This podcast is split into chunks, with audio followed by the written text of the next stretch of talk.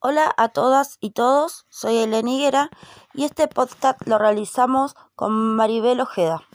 Cursé la primaria en la escuela número 273.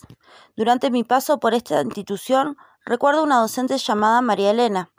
Con esta docente hicimos varias salidas fuera de la escuela. Fuimos al cine, a algunas plazas, pero particularmente recuerdo la experiencia de cuando salimos a recorrer el barrio, a visitar las instituciones cercanas, como la escuela número 185, gendarmería, etc., y a recorrer los espacios sociales como la cancha de comunicaciones. Antes de la salida, la profe nos preguntó qué conocíamos del barrio, si teníamos amigos en la escuela de al lado, si conocíamos la canchita de fútbol cercana a la escuela, etc.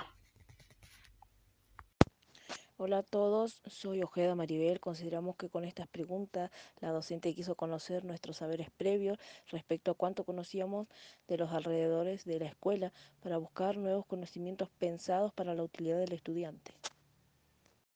También, antes de salir por las calles, la profesora nos dio las debidas indicaciones para circular de manera segura, siempre caminando sobre la vereda, cruzar la calle cuando nos indiquen y sin alejarnos del grupo. Cuando visitamos la institución de gendarmería recorrimos en pequeños grupos por todos lados. Cuando nos volvimos a juntar, la docente iba haciendo algunas preguntas que habíamos formulado en clases de ciencias sociales relacionadas con el contexto actual de la época. Por último fuimos a la cancha de comunicaciones y jugamos un rato.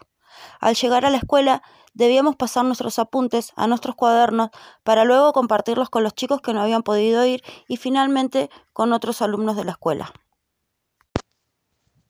La docente desarrolla sus clases de manera diferente, pensando, pensadas desde el interés del alumno y la experiencia subjetiva del mismo.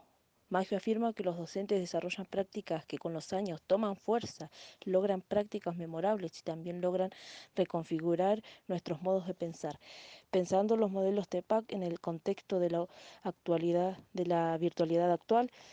Esa propuesta de enseñanza se podría pensar de la siguiente manera antes de recorrer las calles, situar la escuela y el resto de instituciones y espacios sociales en Google Maps, trazando el recorrido que realizamos que realizaremos como estudiantes.